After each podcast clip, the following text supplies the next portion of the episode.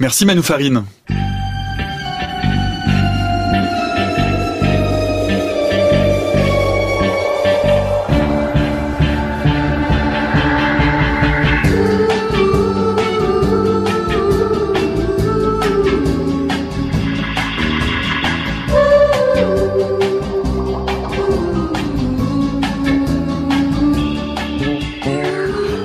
Farine. Un qubit, deux qubits, trois qubits, 50 qubits dans le monde de l'informatique quantique, c'est à celui qui en aura le plus. Et pour cause, seuls quelques-uns de ces bits quantiques permettent de faire un saut exponentiel en termes de puissance de calcul. IBM vient d'ouvrir au public l'usage de sa toute dernière machine quantique. Le dormeur doit se réveiller. Si nous faisons en moyenne 5 rêves par nuit, nous sommes tous inégaux devant le rêve. Territoire fascinant et complexe, les mécaniques du rêve commencent à se dévoiler aux neuroscientifiques. Et enfin, qu'est-ce que la, fragmentation de Marangoni? On vous dit tout, oui tout sur la mécanique des fluides et la dissolution de gouttes d'alcool dans l'eau.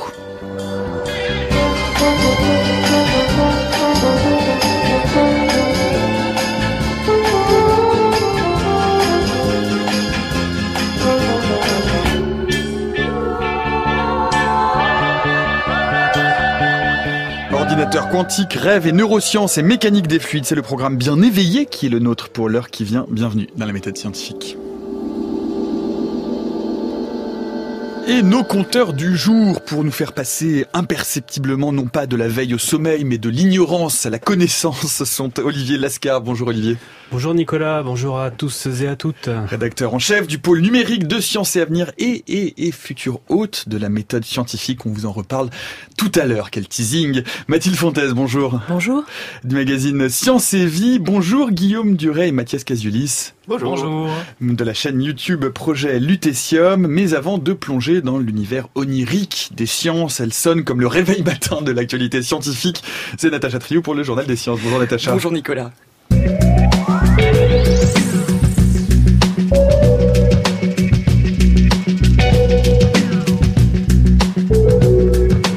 Le journal des sciences.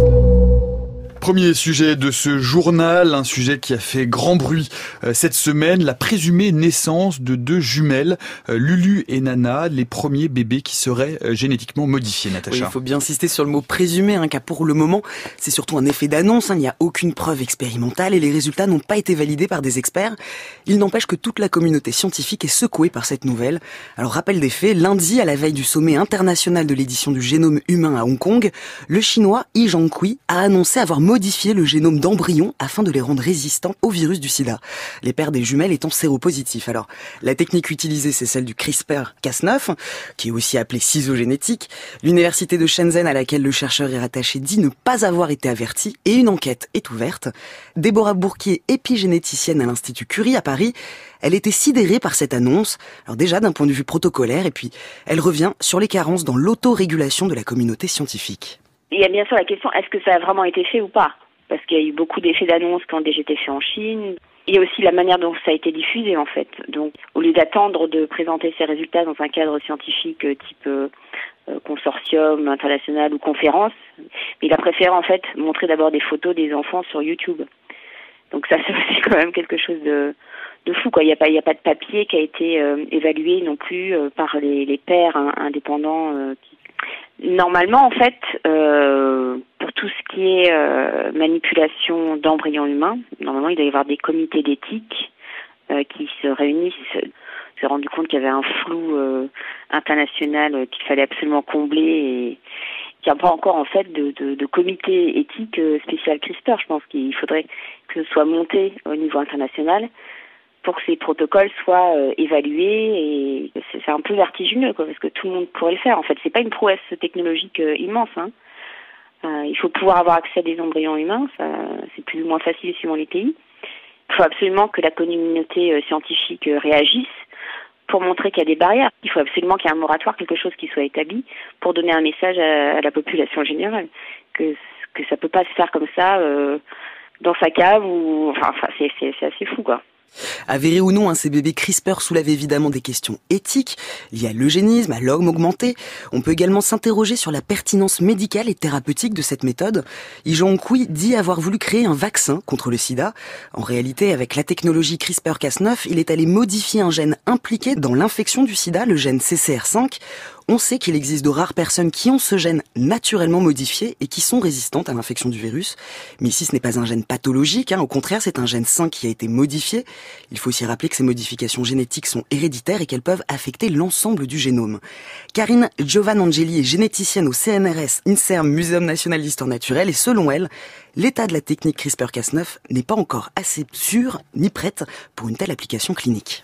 Le système CRISPR est très précis hein, euh, de manière générale, mais il peut néanmoins euh, aller à d'autres endroits dans le génome euh, euh, l'endroit ciblé. On ne peut pas exclure aujourd'hui le fait que ça n'ait pas pu faire des choses ailleurs dans le génome. Donc ça, les effets sont assez peu attendus tant qu'on ne sait pas exactement ce que ça a fait et qu'on ne l'a pas étudié. Donc voilà, ça c'est la précision de l'édition du génome. Ça peut être un point. Donc il faut vraiment aller qu'à un seul endroit, le vérifier et être sûr qu'on a fait ça et pas autre chose d'accord, pour être sûr des conséquences que ça peut avoir. Dans un essai thérapeutique, c'est essentiel, quoi. Euh, après, l'autre euh, l'autre point, c'est que par exemple dans le cas du gène CCR5 qui est ciblé ici, la fonction connue, c'est celle dont on a déjà parlé, c'est-à-dire de protéger d'une infection par le sida suite à cette modification euh, induite par le système CRISPR dans le gène. Mais en fait, un gène n'a pas forcément une fonction unique hein, et euh, peut agir à différents niveaux il semblerait que ben, ce gène CCR5 euh, est connu pour être impliqué dans d'autres fonctions immunitaires ou même dans euh, le développement cognitif. On pourrait avoir des effets qui sont autres que, euh, enfin, supplémentaires à celui qu'on escomptait. En bref, maintenant, le gouvernement a dévoilé euh, avant-hier son programme national pour l'intelligence artificielle. Objectif, transformer la France en leader mondial en matière d'IA. Le plan prévoit 665 millions d'euros sur 4 ans, priorité au développement de l'IA dans le secteur transport et santé.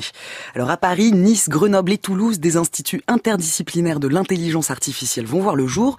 On les appelle les 3 IA, essentiellement axés sur la recherche fondamentale. 115 millions d'euros seront investis dans les superordinateurs et 50 laboratoires spécialisés en IA, les Labcom, vont être créés.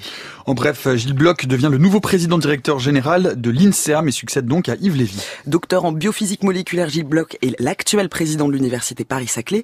Il prendra ses fonctions à partir du 2 janvier prochain et cette semaine pour l'IRSEM, c'était aussi les prix INSERM 2018. Neuf chercheurs et ingénieurs ont été récompensés. Le grand prix revient au biologiste Alain Tedgui pour ses recherches sur l'artérosclérose, l'une des principales causes des maladies cardiovasculaires.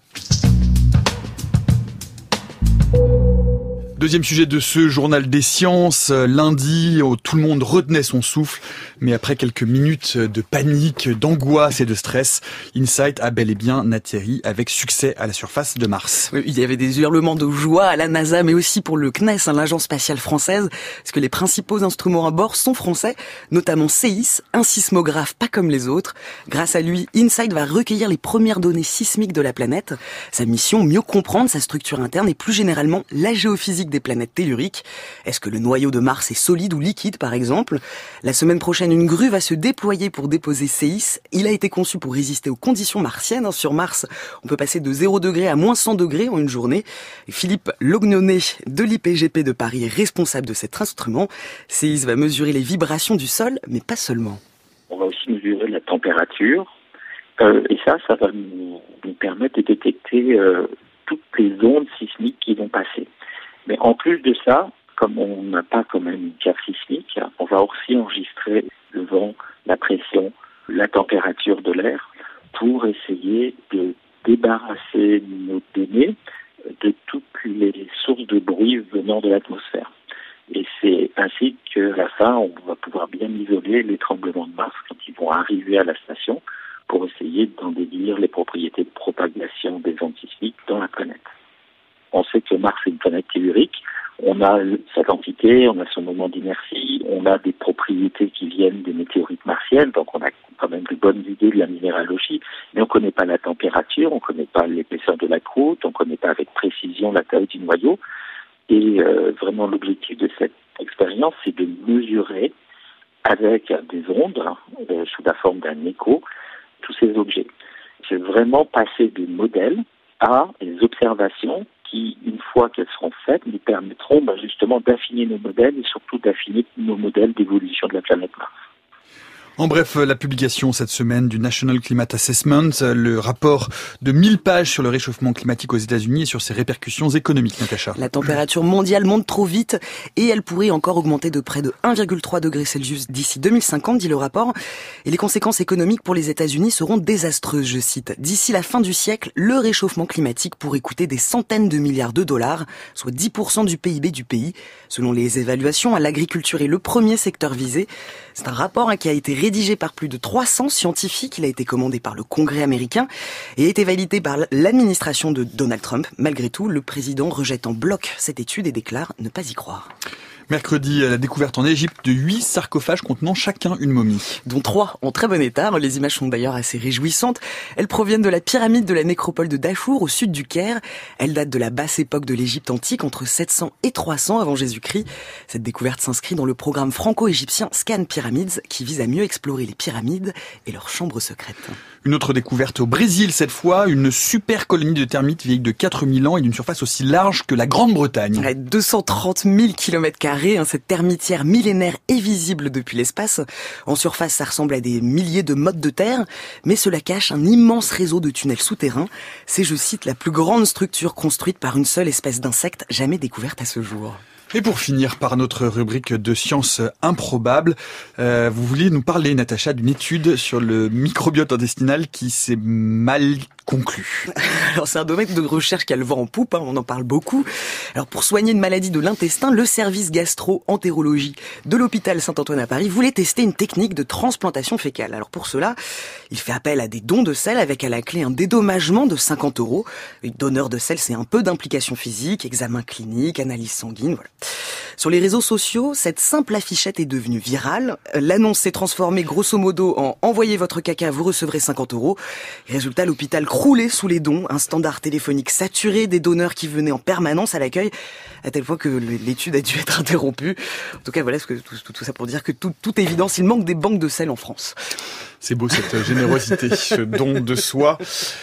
Euh, peut-être euh, des réactions, des réactions à ce qui a été dit dans ce journal des sciences. Évidemment, j'ai envie de vous entendre sur ces bébés CRISPR. Donc, on rappelle, évidemment, c'est important que pour le moment, l'information n'a pas pu être vérifiée, qu'il s'agit d'une annonce, que ça n'a pas été validé par un comité scientifique. Mais tout de même, peut-être, euh, Olivier, sur est-ce qu'on a franchi une ligne rouge? Est-ce que c'est encore un docteur Frankenstein? Comment, comment est-ce qu'on peut le comprendre?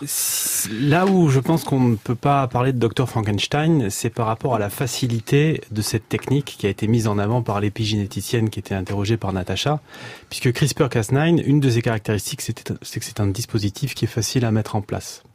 Et donc la question, effectivement là, en, l'espèce, on est obligé de faire confiance à, à ce docteur pour savoir s'il l'a fait ou pas, puisqu'il n'y a pas de publi dans une revue de scientifique, ça n'a pas, été jugé par les pairs. On est obligé de lui faire confiance. Mais la question, finalement, n'est plus tellement de savoir si cela a été fait, si des bébés sont nés selon euh, le système de CRISPR-Cas9, mais plutôt de se demander quand est-ce que ce sera fait réellement. Donc la question du moratoire et des outils qui vont être mis en place pour poser ces fameux garde-fous est absolument euh, très très important. Ce qui, ce qui est quand même assez positif, c'est de voir la réaction, alors non pas seulement de la communauté scientifique, parce qu'on s'y attendait un petit peu, mais de la Chine. Parce que la Chine est vue quand même comme le pays d'où vont venir les expériences frankensteiniennes. Hein, la grève de tête dont on a beaucoup parlé ces dernières années, on sait que le docteur italien qui veut faire ça, Canavero, dit qu'il le fera un jour en, en, en Chine. Et là, on voit que toutes les institutions chinoises sont vent debout contre euh, euh, le, docteur He. Euh, donc ça va plutôt dans le, bon sens. La fac, l'université où il a travaillé, s'est désolidarisée de lui. ce qui correspond un petit peu à un comité d'éthique chinois a dit qu'il avait dépassé la ligne rouge. Donc on est plutôt, on peut être assez satisfait de, de, ce son de cloche, quoi. Mathilde, qu'est-ce que ça vous évoque? Euh, bah oui, c'est vrai que ces questionnements-là éthiques, vont, vont être accélérés euh, par euh, par par cette par cette annonce-là, et, effectivement, c'est une bonne chose. C'est des c'est des questionnements qui qui courent sur des dizaines et des vingtaines d'années en général, et qui doivent qui doivent toujours attendre un événement de ce type. On l'a vu pour les nanos aussi, on l'a vu pour les autres sujets qui ont déclenché comme ça des prises de conscience éthiques. Un mot peut-être aussi, je sais pas, Guillaume Duret, Mathias Casulis, sur ces bébés CRISPR, qu'est-ce que ça vous... Ouais, alors moi je suis pas biologiste, ou je me suis pas trop penché sur les questions éthiques, mais j'ai regardé la vidéo que le savant, enfin que le chercheur avait publiée, et j'ai trouvé ça bah, très très étonnant, assez perturbant. Il y avait vraiment un côté dystopie actuelle. ce qui m'a frappé, c'est sa, sa, sa, bienveillance qu'il essayait de projeter. Enfin, il, il parlait de façon extrêmement calme, comme si tout était normal, et enfin je sais pas, c'était un peu perturbant. Un mot également sur euh, cette euh, mission euh, Insight, un succès, c'est un succès pour le CNES. Qu'est-ce que ça vous évoque, Mathilde? Vous avez attendu aussi avec angoisse ces quelques minutes de l'enfer pour savoir si la, la, la, le module s'était bien posé à la surface de la planète rouge? Ah bah oui, c'est enfin, toujours à suivre un, atterrissage sur Mars ou un amarcissage. Euh, D'autant que c'est très difficile, on le sait. Hein, le dernier rover qui, qui a tenté de s'y poser s'est finalement craché, le rover euh, européen chez Appareili. Euh, mais le GPL, tout le monde le dit, euh, le laboratoire euh, américain est, est, devenu professionnel dans l'affaire et c'était le huitième robot qui, qui posait. mais oui, oui, c'est super excitant cette mission puisque hum, là, on parle beaucoup de la vie sur Mars et des recherches pour essayer de trouver des molécules qui pourraient prouver que la vie a pu apparaître par le passé, etc. Mais la question de la question là qui se pose, c'est toute la naissance des planètes et euh, expliquer la diversité des planètes dans le système solaire et même au-delà, des exoplanètes dans l'univers. On ne peut le faire on ne peut le faire si on n'a qu'un seul exemple. Et pour l'instant, on n'en a qu'un. On n'a que la Terre. Là, ça va être la première fois qu'on va pouvoir étudier géophysiquement, précisément, une autre planète que la nôtre. Donc, on peut dire que c'est quand même un gros moment euh, pour la science. Olivier alors on peut se faire plaisir en disant que avec cette mission, euh, la France est sur Mars, hein, mhm. puisque l'instrument, le, sismographe, a été, comme on l'a dit, développé par l'équipe de Philippe euh, Lognonnet, donc c'est quand même, ça fait plaisir. Et puis comme comme le dit Mathilde, cette, cette mission, euh, elle a un caractère inédit, c'est qu'elle va ausculter les entrailles de la planète Mars, et à ce titre, elle va pouvoir donner des informations sur ce qu'a été le destin de Mars après sa création, et surtout pourquoi, à un moment donné, les chemins ont divergé entre Mars et la Terre, puisque ce sont les deux planètes un petit peu jumelles du système solaire. Euh, on sait qu'il y a plein de missions euh, qui lorgnent vers Mars et qui veulent que l'homme aille un jour sur Mars. Mais pourquoi est-ce que cette planète est devenue cet objet qui a l'air inerte aujourd'hui, euh, dépourvu d'atmosphère, etc., alors que la Terre a eu un destin complètement différent? Guillaume Duret. Ouais, moi j'attends de voir avec impatience le moment où ils vont de soulever l'instrument le, français et le déposer sur le sol. C'est un peu comme si on jouait à, à, ces, à, ces, machines qu'on trouve dans les fêtes foraines qui essayent d'attraper des peluches là et qu'on le dépose cet instrument où tous les chercheurs vont à nouveau retenir leur souffle. J'espère que ça va marcher.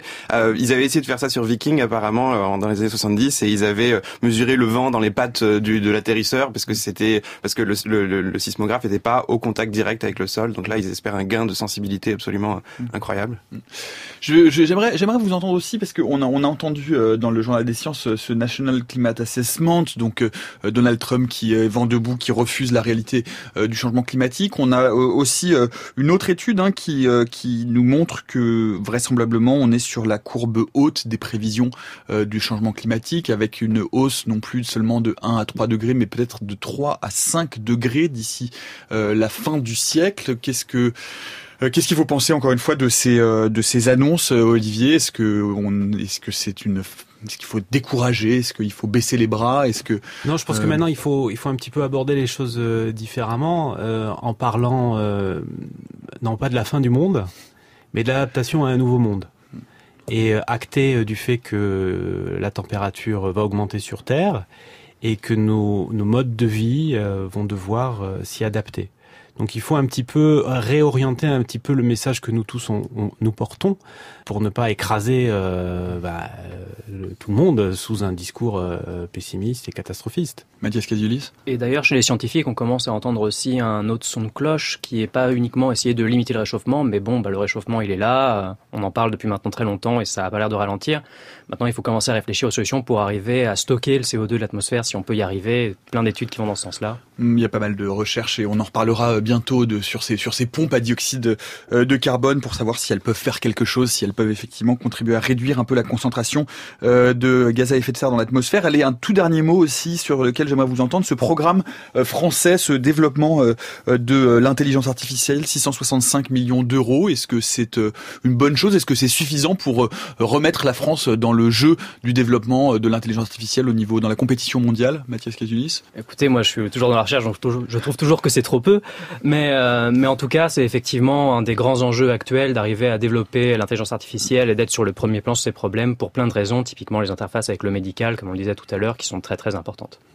Dans, dans, ces moments-là, c'est toujours un peu difficile de, de, faire la part entre ce qu'on savait déjà et ce qui a été réellement annoncé euh, mardi par euh, la ministre et son équipe. Il euh, y, y, a le nombre de, de, de chaires universitaires dédiées à l'intelligence artificielle. On savait qu'il devait y en avoir 150 avec ces fameux instituts 3IA. Ils en ont annoncé 42 plus. Ils ont parlé aussi de ce super calculateur qui allait être mis au service de l'intelligence artificielle. C'est une bonne nouvelle. Néanmoins, le supercalculateur en question, il était déjà acheté ou préacheté depuis 2017. Donc il faut toujours faire attention un petit peu de la, de la façon dont les choses sont présentées euh, par le gouvernement. En, en l'espèce, euh, comme sur d'autres sujets.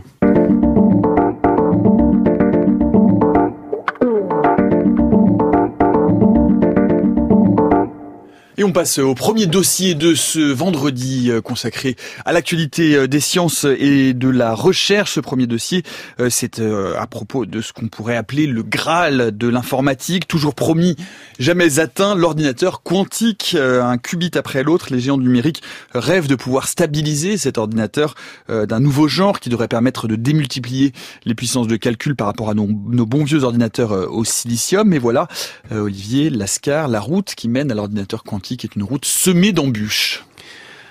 Alors, elle est semée d'embûches. D'embûches, peut-être que là, il y a une petite fenêtre, une petite euh, ouverture qui se présente à nous, puisque IBM a annoncé qu'à partir de bah, du tout début d'année, les internautes, tout le monde pourra utiliser les services de son nouveau superordinateur, qui est un ordinateur quantique et qui sera dans le cloud. Donc cet ordinateur va permettre de faire des calculs à une vitesse euh, extraordinaire euh, puisqu'il se déploie sur 50 qubits.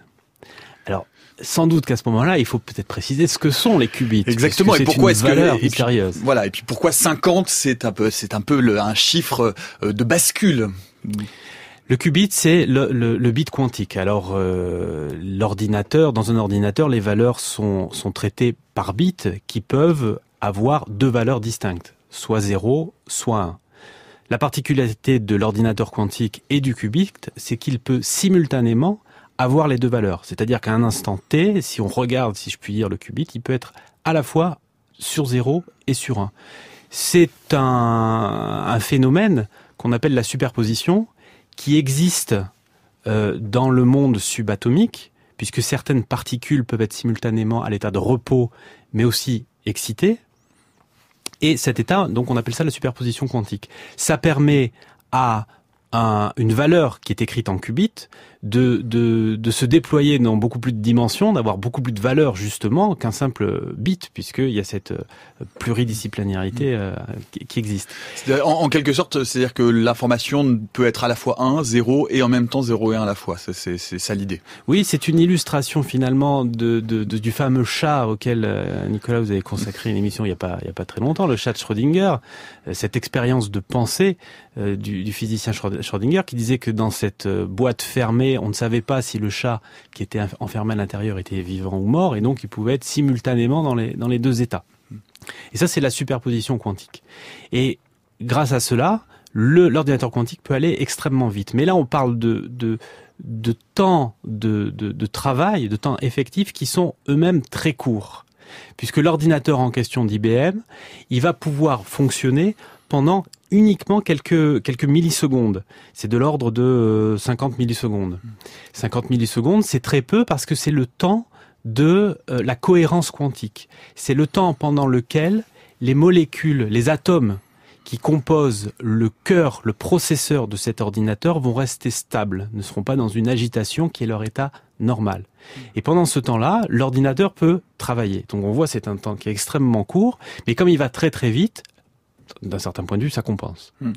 Mais pourquoi, euh, pourquoi est-ce que justement euh, cette, cette état de superposition quantique, ça démultiplie? Parce que quand on parle de l'ordinateur quantique, on nous dit c'est incroyable, on, va vraiment passer à une autre étape dans la rapidité du calcul, dans la puissance de calcul. Pourquoi est-ce que euh, ces propriétés quantiques permettent à ce point-là de faire un bond quantitatif en termes de puissance de calcul, Olivier Mais on voit que euh, plus on plus on, on, accumule, plus on amoncelle les qubits, plus la vitesse de l'ordinateur va grimper de façon exponentielle. Dans un ordinateur classique, euh, on passe de 50, 100, 200, etc. bits. On voit que la progression est linéaire. Là, dans le qubit, c'est une c'est une progression qui est euh, exponentielle puisqu'elle va s'exprimer en euh, deux exposants n, n étant le nombre de qubits qui sont déployés par l'appareil. Hmm. Et depuis longtemps, les théoriciens estimaient que cette valeur de 50 qubits était la valeur seuil un petit peu, euh, j'allais dire psychologique, c'est pas vrai parce que c'est la valeur réelle et effective, au-delà de laquelle les ordinateurs quantiques allaient dépasser en capacité les ordinateurs classiques en silicium. Hmm. En fait, c'est plus compliqué que ça parce que on se rend compte au fur et à mesure de cette progression que on peut grimper en qubits. Cela a des effets collatéraux qui se traduisent par une augmentation du nombre d'erreurs euh, qui sont induites par l'ordinateur. Donc, par exemple, une société comme IBM, chaque société va un petit peu se déployer dans des directions un petit peu particulière à, elle. Et IBM a défini euh, ce qu'il a appelé un volume quantique, qui est un ensemble de trois paramètres qui peuvent décrire l'excellence de son ordinateur. Donc il y a la cohérence quantique, ce, temps durant lequel les, atomes sont stables, arrêtent de bouger. Il y a la diminution euh, du nombre d'erreurs. Et il y a un troisième, qui évidemment J'oublie. C'est la conservation de la durée du temps de cohérence. C'est la conservation du, temps de cohérence, oui. Hmm. Et euh, avec ces trois, avec ce, package en, quelque sorte, euh, ils arrivent à faire des, des compromis et c'est pour ça qu'aujourd'hui on parle de ces 50 qubits et qu'on va pas au-dessus. Même si certaines sociétés prétendent aujourd'hui avoir des ordinateurs quantiques qui vont bien au-delà du 50 qubits. Notamment une entreprise canadienne qui avait beaucoup fait parler d'elle, euh, qui euh, revendiquait 2000 qubits, euh, et sans qu'on sache vraiment très bien si c'était du lard ou du cochon quand même, Olivier. Hein. Il s'agit d'une entreprise qui s'appelle D-Wave, qui depuis des années effectivement creuse le sillon de l'ordinateur quantique et, et, en 2015 ils avaient fait énormément de bruit en disant qu'ils lançaient sur le marché euh, cet ordinateur. Alors d'abord avec du, du 1000 qubits et ensuite du 2000 qubits. C'est une vraie boîte noire ce D-Wave, donc il est très difficile de savoir ce qu'il a vraiment dans le ventre et de savoir si c'est l'ordinateur quantique ou si c'est du super ordinateur, du super euh, calculateur classique. Néanmoins, il y a certains experts qui se sont penchés sur le cas.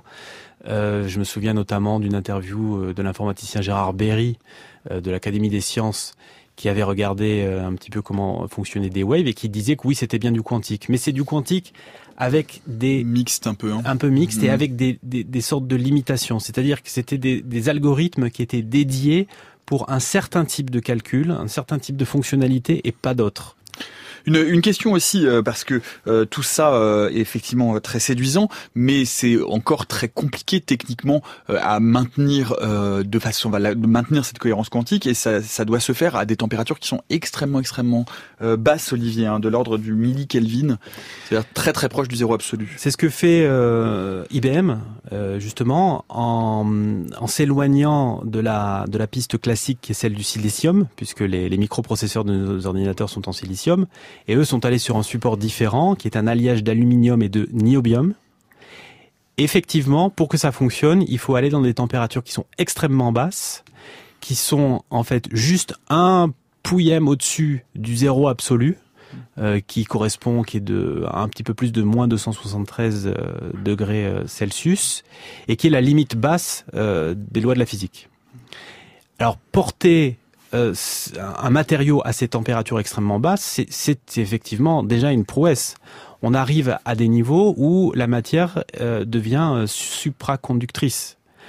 C'est-à-dire que l'électricité peut être transmise sans déployer de chaleur, sans effet Joule, et ça participe du fait qu'on arrive à faire un ordinateur quantique.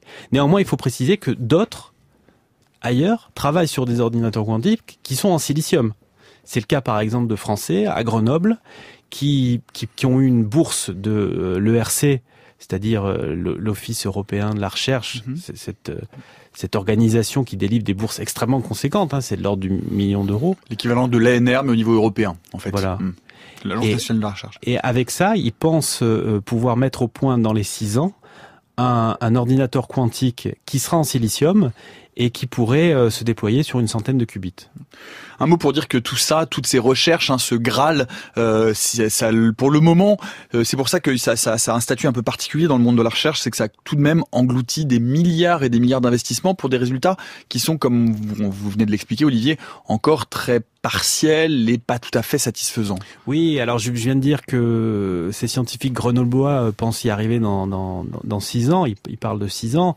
Il y a d'autres scientifiques. Il y en a un qui est, qui est interrogé par euh, l'auteur par la journaliste qui a fait l'article dans Sciences et Avenir, Hazar Kaladbari, qui, qui dit on en a pour 20 ans. Néanmoins, on peut dire que dans le domaine du quantique, il y a des choses qui fonctionnent aujourd'hui. Il y a la transmission quantique, par exemple, qui est déjà déployée par des, par des satellites. Les Chinois ont fait la démonstration de transmission quantique qui fonctionne. Donc l'ordinateur, c'est pas pour tout de suite, mais le domaine, l'utilisation de la physique quantique à des fins concrètes, si je puis dire, des applications concrètes, on y est déjà. Euh, un mot peut-être sur euh, sur ce Graal, euh, Guillaume Duret, Mathias Casulis, sur ce Graal de l'ordinateur quantique. Que vous, vous imaginez pouvoir en avoir accès? Oui, peut-être aussi un mot aussi Olivier sur le fait qu'IBM met à disposition hein, des, des c'est réellement à, disposition, c'est-à-dire que ça va être un service, que c'est dans le cloud, donc c'est mm. un service sur le web et c'est ouvert potentiellement à tous. Alors évidemment, il faut avoir des connaissances de programmation très particulières euh, pour pouvoir utiliser ce type de service, mais il euh, n'y a, y a, y a, pas de il a, pas de limitation. Mathias Casulis. Ce que je trouve intéressant dans ces problèmes, c'est les réflexions que ça oblige à avoir sur la façon dont fonctionne un certain nombre d'algorithmes aujourd'hui, puisque par exemple les algorithmes de sécurité bancaire reposent sur le fait qu'on utilise des problèmes qui sont exponentiellement durs à résoudre. Or, si on arrive à avoir un ordinateur quantique fonctionnel, on aura un ordinateur exponentiellement puissant aussi. Du coup, il y a aussi une réflexion sur, OK, quand il arrive, comment est-ce qu'on fait pour garder des algorithmes de sécurité bancaire qui tiennent contre ça, etc. Que je trouve vachement intéressant. Tous les problèmes qui sont liés à la cryptographie quantique euh, que vous évoquiez, notamment euh, avec euh, là aussi un secteur d'investissement très très très très poussé en Chine particulièrement avec ce satellite que vous évoquiez tout à l'heure, Olivier. Oui, oui, c'est une course à la technologie hein, qu'on mm. voit un petit peu du côté des hackers et des développeurs d'algorithmes aussi. Hein. c'est très stimulant finalement. C'est des nouvelles qui sont stimulantes. Mathilde, vous disiez qu'on ne comprenait rien à l'ordinateur quantique. Est-ce que vous avez tout compris à l'ordinateur quantique grâce à Olivier? Oui, grâce à Olivier, j'ai tout compris.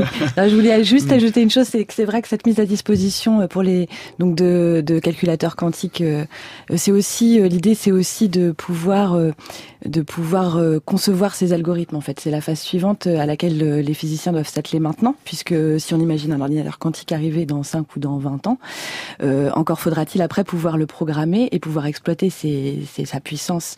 Et donc là, l'idée, c'est que tout le monde s'en empare, que toute la communauté puisse commencer à bosser les algorithmes qui vont être totalement différents des algorithmes classiques.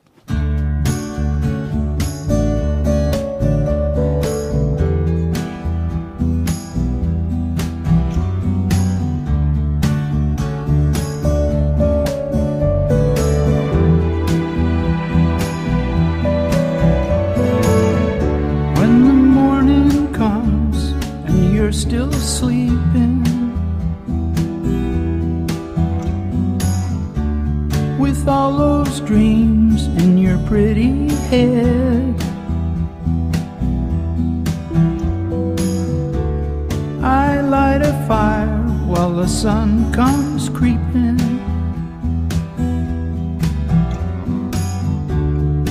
All across the meadow bed.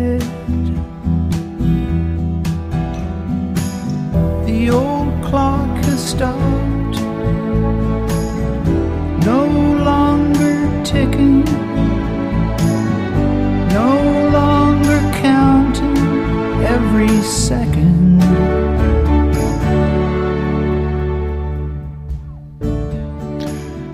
On est bien sur France Culture, dans la méthode scientifique, on écoute, on Neil Young All Those Dreams, parce que c'est ce dont il va être question dans cette atmosphère un peu ouatée, un peu somnolente presque. Réveillez-vous, nom de Dieu C'est le deuxième sujet de la semaine et on va parler des dreams, des dreams, des rêves. Voilà.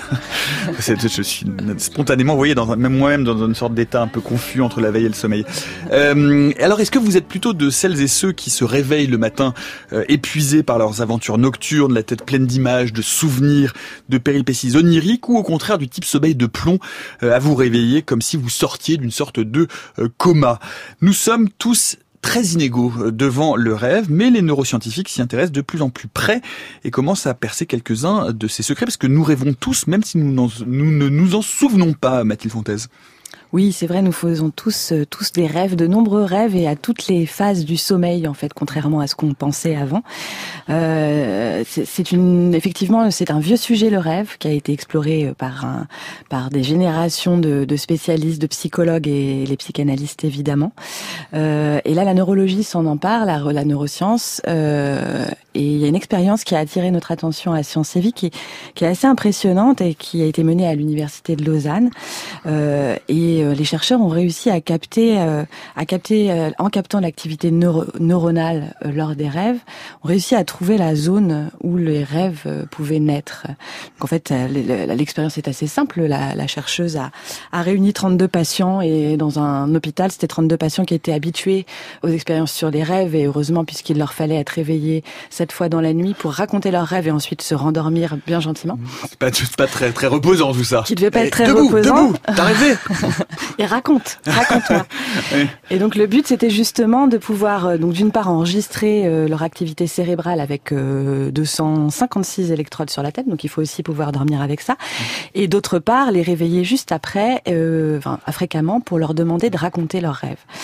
Et ensuite la chercheuse euh, et son équipe ont, ont, croisé les deux données euh, pour pouvoir voir s'il y avait justement une correspondance entre l'activité du cerveau et les récits des rêves des, des, des volontaires, et, et en fait ils ont trouvé une correspondance assez euh, assez étonnante. Ce qu'ils observent, c'est qu'en l'absence de rêve, le cerveau euh, est traversé par des ondes cérébrales euh, de basse fréquence, mais lorsqu'un rêve survient, ces ondes s'estompent dans une partie du cerveau précise où les neurones s'activent. C'est une partie du, du cerveau assez large à l'arrière de la tête.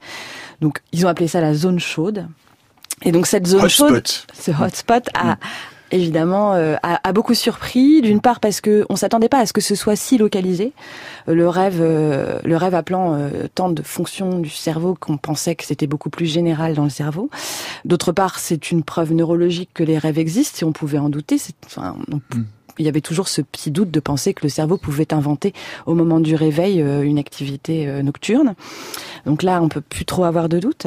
Et puis, c'est surtout la localisation qui a pu être étudiée précisément et qui permet un peu de, de comme ça qualifier, un peu détailler euh, la naissance des rêves. Donc euh, dans cette zone, dans ce hotspot, il y a euh, il y a une partie du lobe temporal qui concerne l'audition, c'est la zone de l'audition et du langage. Il y a une partie du lobe pariétal, ça c'est la zone de l'attention, de la perception de l'espace. Et il y a une partie du lobe occipital qui concerne la vision. Donc là on voit bien qu'en fait cette zone du cerveau elle est consacrée beaucoup aux sensations. Et il y a quelque chose d'assez surprenant, c'est qu'on a toujours et on a longtemps associé euh, les rêves au sommeil paradoxal, c'est-à-dire qu'on se dit qu'on rêve pendant cette phase particulière du sommeil où il y a beaucoup d'activités euh, cérébrales, corporelles, physiques. Euh, et en fait, a priori, justement, ça casse un peu ce cliché-là, on rêverait tout le temps en fait. Oui, à voilà. plusieurs moments au niveau et pas, pas uniquement au sommeil paradoxal. Oui, voilà, c'est ce qu'ont observé les chercheurs. Ils ont pu observer que effectivement, euh, les rêves apparaissaient à tous les moments du sommeil, y compris donc pendant le sommeil profond, et que euh, ils étaient tous très divers, et que en plus ils allumaient des petites zones en dehors de ce hotspot euh, à différents moments. Et euh, en procédant à une deuxième expérience et en étudiant cette fois d'autres ondes cérébrales, ils ont même pu mettre en évidence qu'il y avait euh, qu'il y avait une correspondance en fait entre les zones du cerveau qui, étaient appelées en plus du hotspot et le et le les thématiques du rêve, hein, puisqu'ils ont utilisé toujours la même méthode. On regarde le cerveau, on capte les ondes et puis après on demande au rêveur de raconter ses rêves. Et donc du coup ils ont pu ils ont pu voir par exemple que pour des rêves euh, qui étaient décrits comme euh, avec des visages très précisément décrits, enfin on sait très bien que dans les rêves parfois les visages n'ont pas de forme. Il y a certains rêves pour le coup qui sont très précis. Et bien ces, ces rêves spécifiques euh, faisaient appel à l'air fusiforme, qui est une zone du cerveau qui est, qui est vraiment la zone de la reconnaissance faciale. Et tout était un peu comme ça. Donc ça, ça déclenche un peu une, une sorte de rêve un peu fou de se dire qu'en regardant comment le cerveau réagit et quelles sont les zones qui s'allument à l'intérieur lors de nos rêves, on pourrait presque comprendre, voir le contenu des rêves. Alors, ce qui est là pour le coup un peu inquiétant. Ce qui peut être inquiétant ou, ou, ou hmm. réjouissant, on pourrait imaginer. Euh, c'était euh, voilà, les chercheurs nous en ont parlé avec un peu de un peu de scepticisme. On n'y est pas du tout encore, bien sûr, mais, mais il y a ces expériences étonnantes qui sont faites cette fois en éveil, hein, de capter comme ça les ondes cérébrales du cerveau et d'essayer de reconstituer des images. Il y a une équipe une équipe japonaise qui a eu qui a fait une réalisation assez assez étonnante récemment là-dessus et qui a montré par exemple que en utilisant une, une intelligence artificielle, euh, ils étaient capables de reconstruire des images à partir des ondes cérébrales, euh, des images qui étaient proches de ce que les personnes voyaient. Donc après, ce sont des images qui étaient très floues et très brouillées, mais et on, on pourrait imaginer qu'on puisse avoir effectivement des électrodes sur la tête qui nous lisent nos rêves et qui nous les projettent le lendemain quand on quand on s'ennuie ou pour nous faire voir un film d'horreur pour les cauchemars Oui, parce que par ailleurs, 80% euh, des rêves sont associés à des émotions négatives. Oui, l'autre conséquence de cette étude-là qui a été menée et de, et de beaucoup d'autres, hein, puisque puisqu'évidemment les technologies euh, des neurosciences sont arrivées euh, justement à, un niveau de précision qu'il est très tentant de pouvoir étudier les rêves. Et, et toutes montrent qu'en fait, quand on rêve, finalement, c'est un petit peu comme si on vivait les choses. Mhm. Euh, c'est euh, le cerveau s'allume exactement, en, tout cas de manière assez proche à celle que, que qui, enfin à celle qu'il aurait si jamais, euh, si jamais on était vraiment en train de d'expérimenter. Dans la réalité, c'est-à-dire que vraiment ça allume les mêmes zones. Le cerveau réagit quasiment euh, comme si effectivement il était confronté à de vraies situations. Voilà, exactement. Très très similaire. C'est très similaire et du coup ça amène à un peu repenser aussi la fonction du rêve, puisque on peut s'interroger sur la fonction évolutive hein, du rêve. On sait que les animaux rêvent aussi. Il n'y a pas que l'humain qui rêve. Et, euh, et donc, quelle est sa fonction? Donc, il y a eu un tas d'hypothèses. Hein. Il, y a, il y a évidemment, euh, on peut penser qu'il s'agit de refouler euh, des, des, pulsions qui ont été qui ont été mises de côté par la conscience et que notre notre cerveau inconscient va les va les laisser les laisser s'exprimer dans les rêves. Il y a ce genre d'idée là. C'est la théorie freudienne classique. La théorie mmh. freudienne classique. Mmh. Et là, en fait, le fait que d'une part, on, quand on rêve, on vive comme en réel les expériences cérébralement parlant, et d'autre part, qu'il y ait beaucoup de rêves négatifs, amène les chercheurs à imaginer que peut-être que le rêve serait une simulation du réel, comme une simulation d'un pilote de pas les pilotes de ligne, pilote de chasse qui va euh, qui va être dans son simulateur confronté au pire des cas possibles pour pouvoir mieux euh, s'y préparer et mieux réagir euh, en vrai. Eh bien, les rêves pourraient nous préparer à mieux réagir en vrai. Et à ce, à ce titre-là, il y a une expérience assez assez intéressante qui a été menée à Paris et qui la chercheuse a pris des étudiants, hein, tout simplement parce qu'elle devait en avoir sous la main, et elle a pu observer en fait que les étudiants qui rêvaient la veille de leur examen de manière très négative, en particulier au sujet de leur examen, eh bien réussissaient mieux à l'examen derrière. Donc euh, peut-être étaient-ils mieux préparés, peut-être avaient-ils été préparés durant leur rêve. Euh, un mot également, euh, c'est qui, qui, est assez intéressant parce que ça, ça, apporte aussi quelques réponses à cette question que j'évoquais tout à l'heure de l'inégalité devant le rêve, le fait que certaines personnes s'en souviennent mieux que d'autres, c'est a priori déterminé. On sait pourquoi. Oui, alors on, on a des pistes hein, parce mm. qu'on est loin de. Donc il s'agit de ce phénomène qui s'appelle le rêve lucide, hein, qui, c'est, mm. qui, qui, qui, a été beaucoup étudié, qui est de plus en plus étudié. Certaines personnes sont même capables d'agir dans leurs rêves, hein, comme si par exemple vous êtes confronté à, à, quelque chose de monstrueux, vous pouvez aussi vous dire dans votre rêve que vous allez vous envoler pour lui échapper, par exemple. Il y a certaines personnes qui arrivent à faire ça, d'autres non, pas du tout, de la même manière que cette, certaines personnes arrivent à, à, à, se rappeler de leurs rêves de manière fréquente, hein, euh, jusqu'à jusqu'à une fois par semaine ou jusqu'à plusieurs fois par nuit, tandis que d'autres n'y arrivent qu'une fois par an. Euh, donc effectivement, il y a plusieurs pistes biologiques et on a même trouvé un, une molécule particulière, hein, un médicament qui euh, qui pouvait qui pourrait être détourné de son usage euh, pour pouvoir que c'est un médicament qui soigne la maladie d'Alzheimer, si je me trompe pas. Alors qui ne soigne pas parce qu'il n'y a pas de médicament efficace contre la maladie d'Alzheimer, mais qui était, je crois, effectivement employé, qui a été testé contre la maladie d'Alzheimer et qui qui poussait les, les un certain nombre un certain nombre de personnes qui le prenaient à faire des rêves lucides. Voilà. Mm. Donc bien évidemment, on pourrait on pourrait pas imaginer utiliser cette ce médicament euh, vu les effets secondaires qu'il a pour faire des rêves lucides, mais, mais la question de prendre le pouvoir sur les rêves, même avec des électrodes par exemple, mm. euh, est une question scientifique et on progresse largement. Et sur, euh, sur le, le souvenir des rêves, c'est aussi très lié a priori à des micro-réveils, c'est-à-dire que les gens qui se souviennent mieux des rêves sont des gens qui en général se réveillent pas de façon consciente, mais un tout petit peu plus, suffisamment juste pour mémoriser ces, ces, ces rêves pendant la nuit. Oui, voilà, c'est ça, c'est ce, processus, ce processus de mémorisation qui a effectivement été décelé toujours dans ces expériences de neurosciences qui sont réalisées en ce moment. Guillaume Duret, vous vous souvenez de vos rêves, vous? Voilà, non, pas souvent. Pas du tout. pas souvent. Mais vous aviez euh, parlé d'une zone du cerveau qui impliquait à la fois euh, l'audition, la vue, tout ça. Moi, je me souviens d'avoir euh, parlé, d'avoir écouté, d'avoir vu des trucs dans mes rêves, mais je me souviens pas, par exemple, d'avoir mangé ou d'avoir, enfin, eu la sensation de manger. Est-ce qu'on sait que si dans cette réalité, dans ces rêves qui ressemblent de plus en plus à une réalité, est-ce qu'il y a des sens qui sont désactivés? Est-ce qu'on peut ne, est-ce qu'on ne peut pas toucher ou est-ce qu'on ne peut pas avoir la sensation du goût dans les rêves? Alors il n'y a pas de sens désactivé, euh, en tout cas il y a pas, j'ai pas vu d'études moi qui montraient ça. Par contre c'est vrai qu'il y a, y a une sorte de tropisme social dans les rêves. Et euh, dans les rêves on est beaucoup plus, on est souvent en interaction euh, avec l'autre. Et, euh, et ça va dans le même sens pour pour ce qui est de la fonction du rêve, puisqu'en fait justement cette fonction sociale là serait peut-être importante à vivre dans les rêves pour pouvoir s'y préparer après une fois mmh. réveillé. Mmh. Et donc c'est l'une des idées, les idées pour interpréter la fonction des rêves. Olivier, vous allez voir, quand on commence à faire de la radio, on, on rêve souvent qu'on arrive, qu'on n'est pas à l'heure, qu'on a les papiers blancs, qu'on n'est pas au, qu'on est, qu'on est en retard, que l'antenne commence. Vous allez voir, ça, ça vous allez vous y. Oui, mais j'en rêve déjà. Je rêve vrai ça.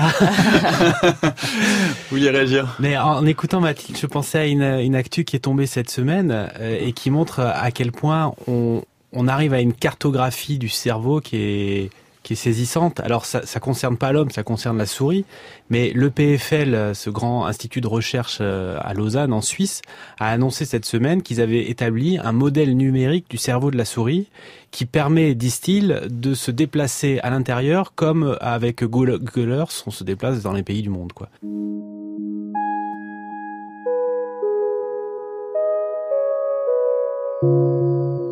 La méthode scientifique, Nicolas Martin. Et après les rêves, retour à la réalité pour ce troisième dossier de la semaine. Nous allons parler de quelque chose de beaucoup plus terre à terre, de beaucoup plus concret. Nous allons parler de mécanique des fluides puisque la Division of Fluid Dynamics de l'American Physical Society a relancé son concours annuel de vidéos qui sont liées à la mécanique des fluides. Donc précisément, il s'agit de vidéos courtes de 3 minutes qui doivent mettre en scène un protocole expérimental euh, qui illustre donc un aspect de cette mécanique des fluides. Et messieurs Guillaume Duret et Mathias Casulis, alias le projet de vous avez donc participé à ce concours et vous voulez nous faire partager votre enthousiasme insensé pour la mécanique des fluides. tout à fait. Nous, nous, tout à fait. Nous, on s'enthousiasme euh, pour des choses qui sont aussi triviales que des gouttes d'eau, mais on pense qu'elles ont beaucoup de choses à, dire et qu'elles peuvent euh, mobiliser les gens, euh, intéresser les gens aux sciences par des biais qui sont beaucoup moins austères que ce qu'on a d'habitude et que c'est c'est fantastique. Que les vidéos de mécanique des fluides, c'est trop trop joli. Ben oui, donc tous les années, il y a cette conférence de tous les, les, les, les, physiciens, tous ceux qui travaillent sur la mécanique des fluides se retrouvent souvent aux, aux États-Unis pour euh, la, leur, leur, conférence annuelle. Et euh, depuis 1982, ils, il y a un concours de, de, de mécanique des fluides qui est organisé euh, où chacun doit présenter un résultat de recherche original au format vidéo. Ça a donné lieu à euh, des tonnes de vidéos très inspirantes au, au, cours des au cours des époques. Ça a commencé par euh, ça a été nommé en l'honneur d'un livre qui a été publié euh, donc voilà en 82 qui dont, dont, les visuels figurent probablement dans la plupart des manuels de cours des, étudiants en licence de, physique ou de mécanique, où on voit ces tourbillons derrière un, obstacle quand, quand on a un bateau qui avance dans, dans, un fluide, ou, ou les, cônes de Mach derrière un projectile qui est supersonique, ou euh, voilà, donc tout, tout plein d'images extrêmement visuelles qui ont donné cette impulsion aux chercheurs pour, euh, pour se lancer avec ce médium-là. Et justement, ce qui est intéressant, c'est à quoi peuvent ressembler ces vidéos. En fait, l'objectif du, du, jury et de l'association euh, américaine de physique avec ce concours, c'est d'amener les chercheurs à produire des vidéos qui montre de la recherche actuelle, vraiment euh, de la recherche des dernières années, sous une forme très artistique pour avoir une, euh, une belle vidéo à garder dans des archives, pour soit vraiment une archive de vidéos, avec des explications qui soient accessibles au grand public. Donc ces trois objectifs, nous, ils nous parlent au projet Lutetium parce que c'est justement des objectifs qu'on essaie de remplir avec nos vidéos. Et c'est pour ça qu'il y a un an, on avait soumis une vidéo avec l'équipe de recherche du, euh, laboratoire PMMH avec qui on avait travaillé sur du coup un sujet actuel de recherche. Donc cette vidéo. Lequel? Racontez-nous ah. tout. cette vidéo, donc sur notre chaîne, elle s'appelle Des gouttes qui s'éclatent. Mhm. Et en fait, c'est une expérience que vous pouvez faire dans votre cuisine. C'est une expérience où on mélange de, de l'eau et de l'alcool et on les, on verse le mélange sur un bain d'huile de tournesol. Alors pourquoi est-ce que ça c'est joli ou intéressant C'est euh, euh, la vidéo est vraiment super. En vrai, moi j'ai passé des, des, des, minutes entières à regarder les gouttes se dissoudre, à remonter. Vous allez nous expliquer. on va vous la mettre évidemment sur le fil Twitter de l'émission. Justement, ça paraît pas très sexy comme ça, mais, ça fait, Ce, qui, ce qui est intéressant, c'est que si on mettait juste de l'eau sur l'huile, l'eau ça aime pas beaucoup l'huile. Du coup, ça va pas avoir tendance à s'étaler sur l'huile. Ça va essayer de minimiser sa surface parce que ça c'est pas bon pour l'eau énergétiquement de s'étaler sur de l'huile, à cause d'un effet qu'on appelle de tension de surface, du coût énergétique d'une interface. Par contre, si on met de l'alcool, lui, il a envie de le faire. Il va essayer de s'étaler beaucoup, et en plus, il va s'évaporer un peu, donc après, il va s'en aller. Maintenant, si on met un mélange eau-alcool, bah, il va y avoir une frustration dans ce système-là. L'eau, elle va pas avoir envie de s'étaler, mais l'alcool, si. Et en plus, il va s'évaporer, il va partir, il va partir, donc il va se passer quelque chose de compliqué. Et en fait, ce qui va se passer, c'est que cette goutte qu'on pose de mélange, au bord, elle va chercher à s'étaler un peu à cause de l'alcool, qui va en plus s'écouler un peu plus par là, euh, par l'évaporation. Et ce qui va se passer, c'est comme l'eau n'a pas envie, elle va essayer de le retenir, et ça va former des, des doigts qui, euh, qui vont s'allonger jusqu'à ce que ça éclate, et que ça fasse éclater cette goutte unique en une myriade de toutes petites gouttelettes qui va vers le bord. Et du coup, nous, on en a fait une vidéo avec des musiciens qui ont composé, euh, enfin, qui est un musicien qui a composé, Julien Mazet, euh, une, une musique originale sur cette vidéo qui est censée illustrer à la fois le phénomène et les images pour les spectateurs. Vous avez été primé au moins, Guillaume Duret. Et on avait eu le, la première euh, place de ce concours l'année dernière, donc c'était vraiment un, plaisir euh, de, de, de, voir notre travail récompensé. Euh, mais donc c'était euh, un exemple de d'écoulement de Marangoni, ce qu'on appelle quand on a un écoulement qui est généré par une différence de tension de surface à l'interface entre un liquide, qui a des applications industrielles, par exemple dans le séchage des peintures, quand on a plusieurs composants dans un fluide et que ça, ça, peut générer des différences, ça peut créer des écoulements à l'interface, et donc ça peut ça peut être important. On le voit aussi dans les larmes du vin, quand on fait tourner son verre de vin, il y a des, du mhm. liquide qui coule. C'est exactement le même genre de phénomène. C'est une compétition entre la gravité qui tend à faire descendre le liquide et euh, l'évaporation qui tend à le faire monter avec des variations de tension de surface. Voilà. Et donc euh, ben, l'année dernière, par exemple, il y avait aussi euh, plein d'autres vidéos. On avait des collègues qui ont publié une vidéo sur un, un sujet qui a un peu révolutionné une, une conception qu'on avait d'un phénomène de mécanique des fluides qu'on pensait bien établi, la caléfaction. Alors, qu'est-ce que c'est que la caléfaction La caléfaction, vous avez tous vu ça sûrement quand vous euh, projetez de l'eau sur une plaque chauffante. Quand une plaque chauffante est portée à 200 degrés Celsius, vraiment beaucoup au-dessus, bien au-dessus de la température d'ébullition de l'eau, euh, ben les gouttes ne s'évaporent pas tout de suite, mais elles se, elles forment des petites billes qui se mettent à glisser sur la plaque. Elles, elles deviennent très très mobiles et en fait elles sont posées sur un coussin de vapeur. Elles sont euh, sont posées sur un, un, coussin de leur propre vapeur. L'eau se, se, vaporise et fait un petit coussin qui les qui isole la goutte thermiquement et du coup elles se conservent beaucoup plus longtemps que si elles étaient directement en contact avec la plaque. Et on pensait que euh, ces gouttes étaient finalement euh, très sensibles aux, conditions extérieures, simplement, enfin que, leur mobilité venait d'une simple sensibilité aux conditions extérieures. Mais on s'est aperçu, et c'est ce que nos collègues ont mis en évidence dans cette vidéo, que euh, elles étaient en fait autopropulsées. Elles ont un petit moteur à l'intérieur des gouttes. il y a des petits rouleaux d'écoulement. Alors quand la goutte est épaisse, quand elle est assez grosse, elle, elle s'aplatit parce que l'effet de la gravité veut euh, rendre la goutte un peu plate à la manière d'une flaque. Mais quand elle est euh, et dans ce cas-là, on a deux rouleaux de à l'intérieur, les, écoulements. Euh, le bruit dans le micro, c'est parce que vous faites les les, les mouvements de, mains, ça passe pas très bien à la radio.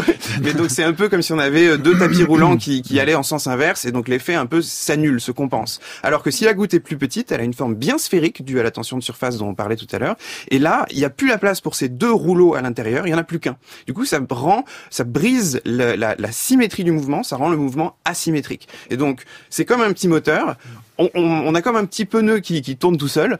Alors, il est sur un coussin d'air. Donc, est-ce que c'est un pneu qui est sur une plaque de glace et qui va patiner et qui va pas faire de mouvement? Eh Bien non. Il réussit, en fait, ce, mouvement, cet, entraînement de la goutte réussit à entraîner le flux de vapeur, lui donner une asymétrie et ça propulse la goutte d'un côté. Et donc, euh, quelque chose qu'on connaissait depuis finalement le 18e siècle, qu'on avait cette observation que les, liquides étaient très mobiles quand on les posait sur des surfaces chaudes, euh, se retrouve expliqué par euh, le petit moteur qu'ils ont à leur intérieur et ce qui a été communiqué grâce à ce genre de vidéo du concours de l'année passée. On vous avait dit que la mécanique des fuites, ça allait devenir super sexy. Vous vous en sortez comme des chefs, Mathias Casulis, pour conclure. Eh bien, pour conclure, du coup, le prix de cette année est tombé la semaine dernière. Et euh, la vidéo que je vous encourage à regarder, c'est une vidéo de chercheurs espagnols et mexicains qui repose sur l'effet pastis pour finir pour vendredi soir.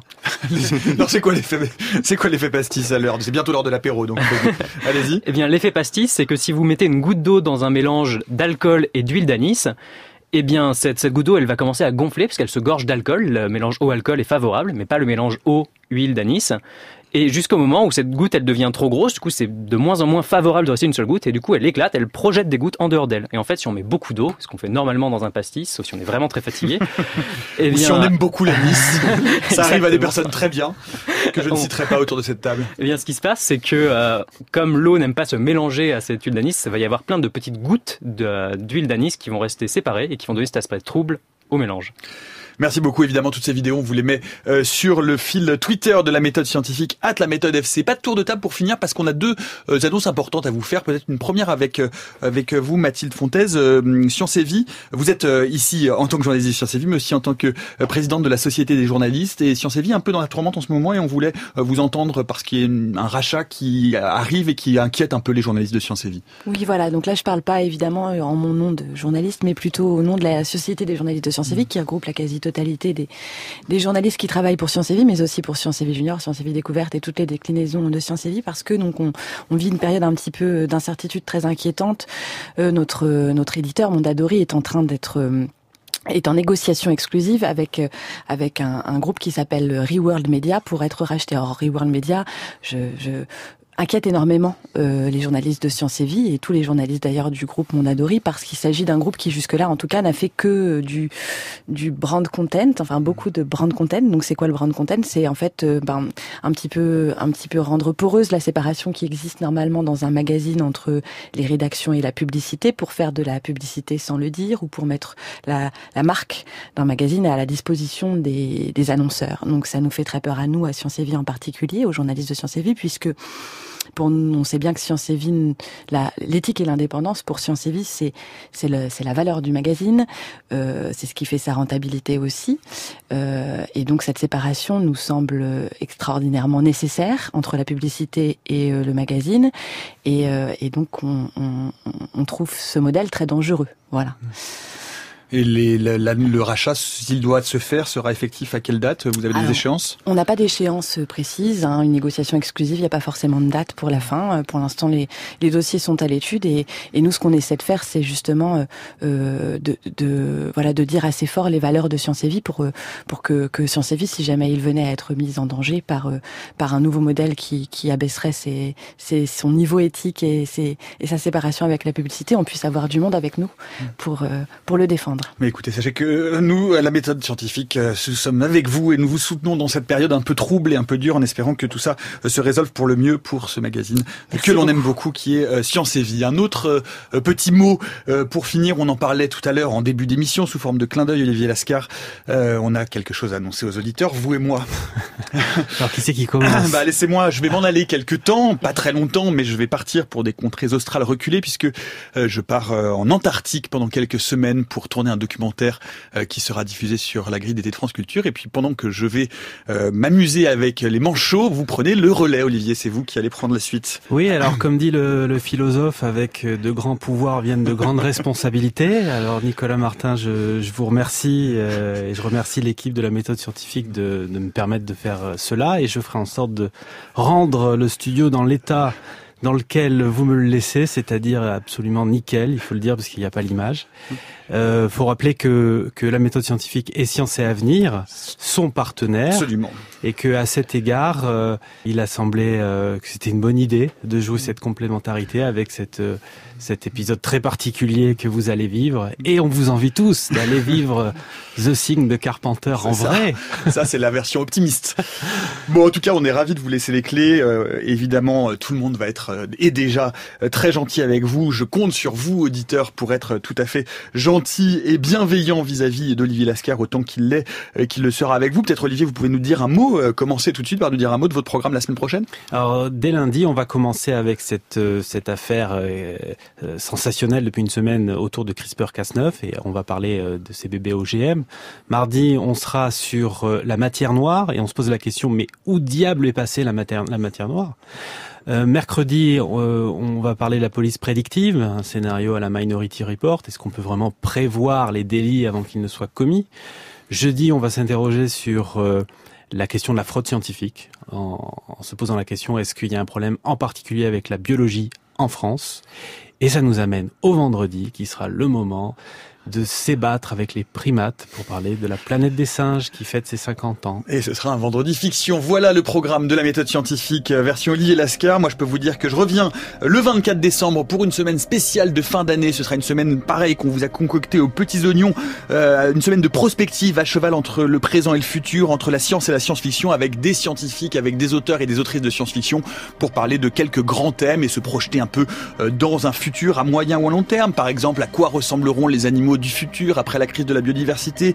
On va se demander aussi pour quand la terraformation euh, pour transformer une planète hostile en planète habitable. On se posera la question de la connexion du cerveau directement à Internet ou que se passe-t-il une fois qu'on aura réussi à unifier la physique? Voilà, c'est quelques-uns des thèmes que nous aborderons dans cette semaine euh, de fête de Noël. Donc euh, rendez-vous lundi avec Olivier Lascar et puis moi je vous retrouve le 24 décembre évidemment comme toujours jusqu'à preuve du contraire. Merci en tout cas à tous les trois. Merci à Olivier Lascar, merci Mathilde Fontaine, merci à Guillaume Duret et Mathias Casulis. Merci à toute l'équipe de la méthode scientifique. Eve Antoine Beauchamp, Tom Humdenstock, Céline Lozen, Minaguet de Saint-Vulfranc, Olivier Bétard à la réalisation, Stéphane Touvenin à la technique. N'oubliez pas que demain à 16h, c'est le camarade Étienne Klein qui se demandera si l'humain est augmentable avec Olivier Ray. On retrouve Olivier Lascar et la méthode scientifique lundi à 16h jusqu'à preuve du contraire.